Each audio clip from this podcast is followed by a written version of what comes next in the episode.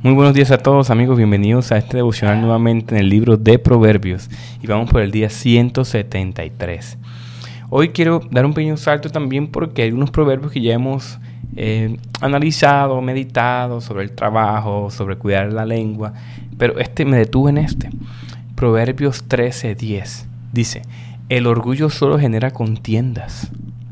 Otras versiones dicen la soberbia orgullo, soberbia, solamente genera contiendas, pero la sabiduría está con quienes oyen consejos. Amigos, yo creo que el mejor consejo, creo que todos estamos de acuerdo, el, el mejor consejo es el consejo de Dios, ¿verdad?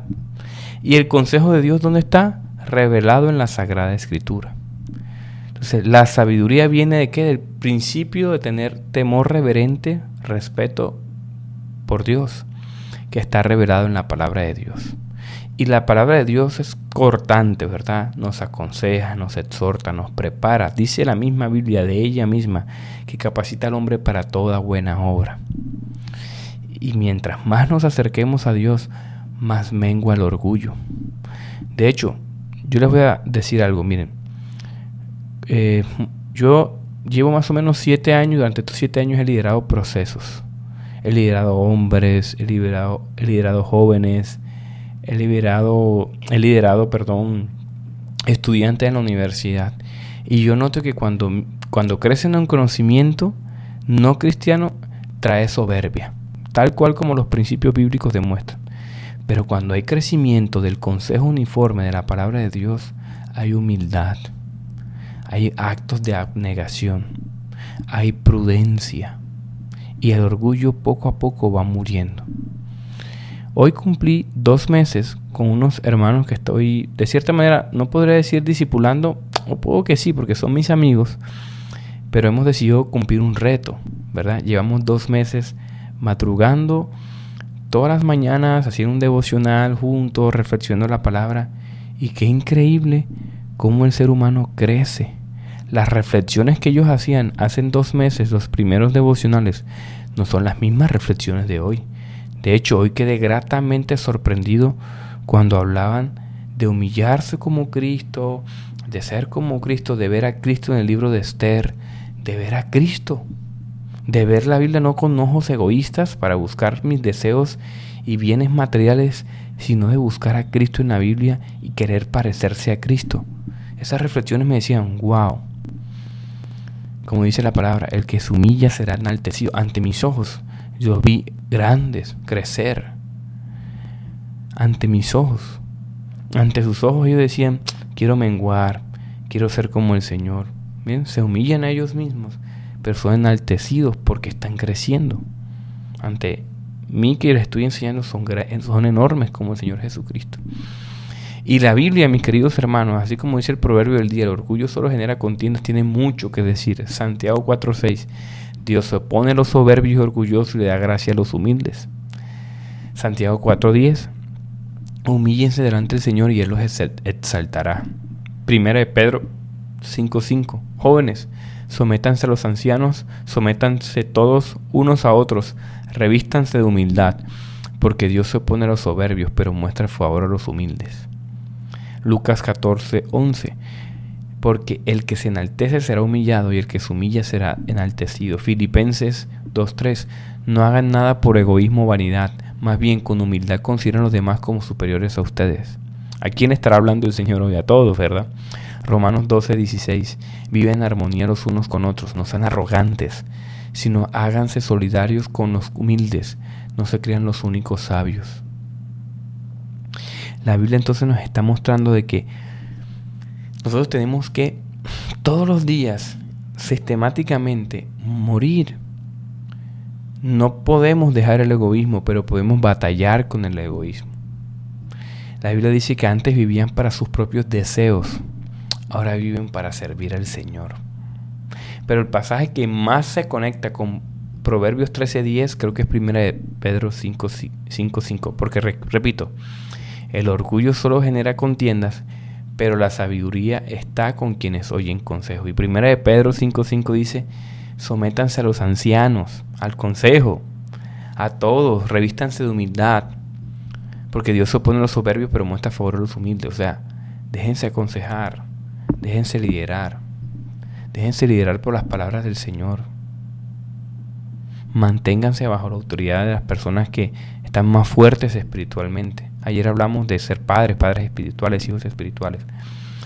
Y, todo ello. Pero mira qué importante esto. Miren qué, qué datazo que les voy a, lanzar acá.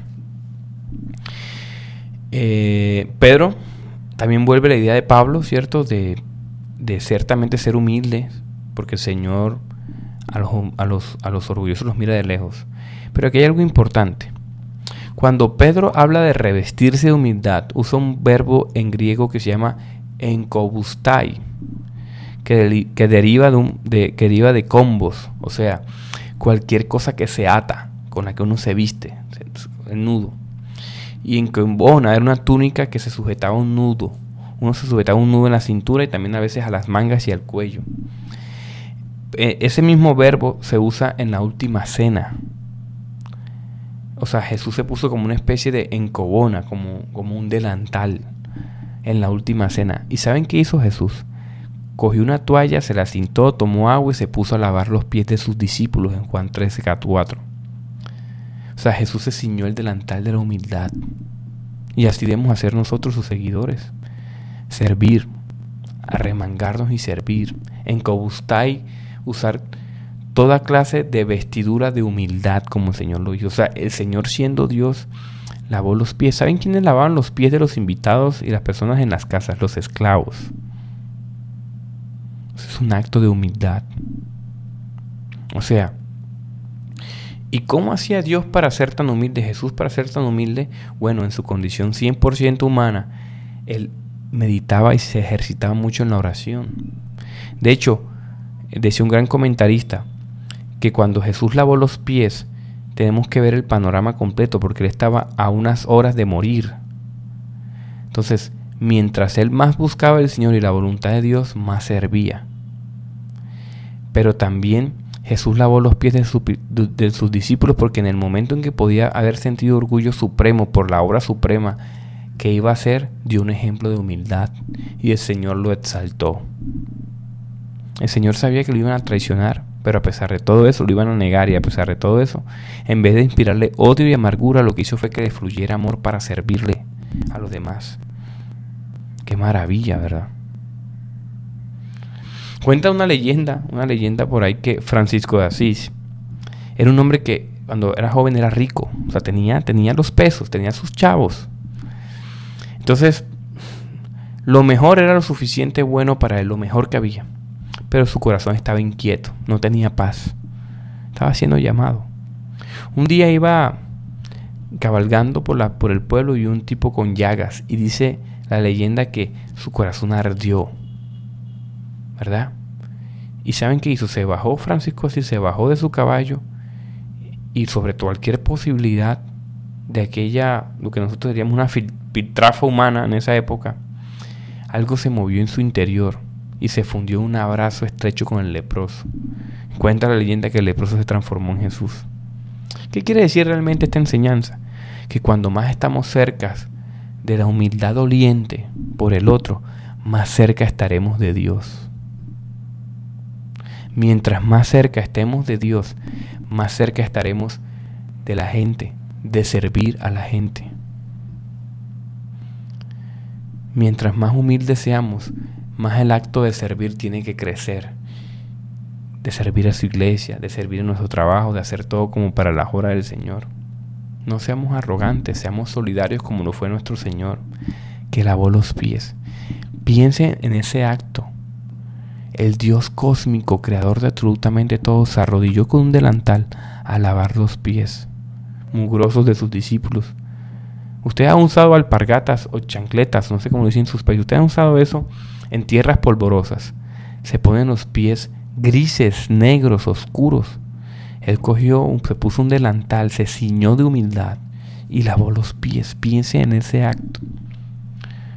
¿Usted lo haría? Ni siquiera por su familia. Quizás en una luna de miel por su esposa. Pero por su... Por, ¿Qué significa eso hoy, ese acto de humildad hoy? Servir abnegadamente, como Jesús lo hizo por nosotros en la cruz.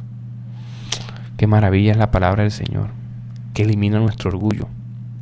Vamos a orar, gracias a Dios, porque tú nos hablas al corazón, Señor. Tenemos que ser humildes, Señor, en cada área de nuestra vida. Yo te pido, Señor, de manera especial por esta palabra de hoy, Señor, que toque nuestro corazón, que nos hable el día de hoy. ¿Por qué nos hablas de orgullo? Preguntaremos hoy.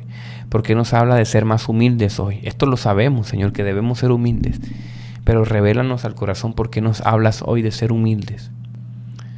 Señor, háblanos, guíanos. Si hay algo que debamos saber hoy, Señor, si hay una área en nuestra vida en que estamos siendo soberbios orgullosos, estamos cegados, revélanos hoy.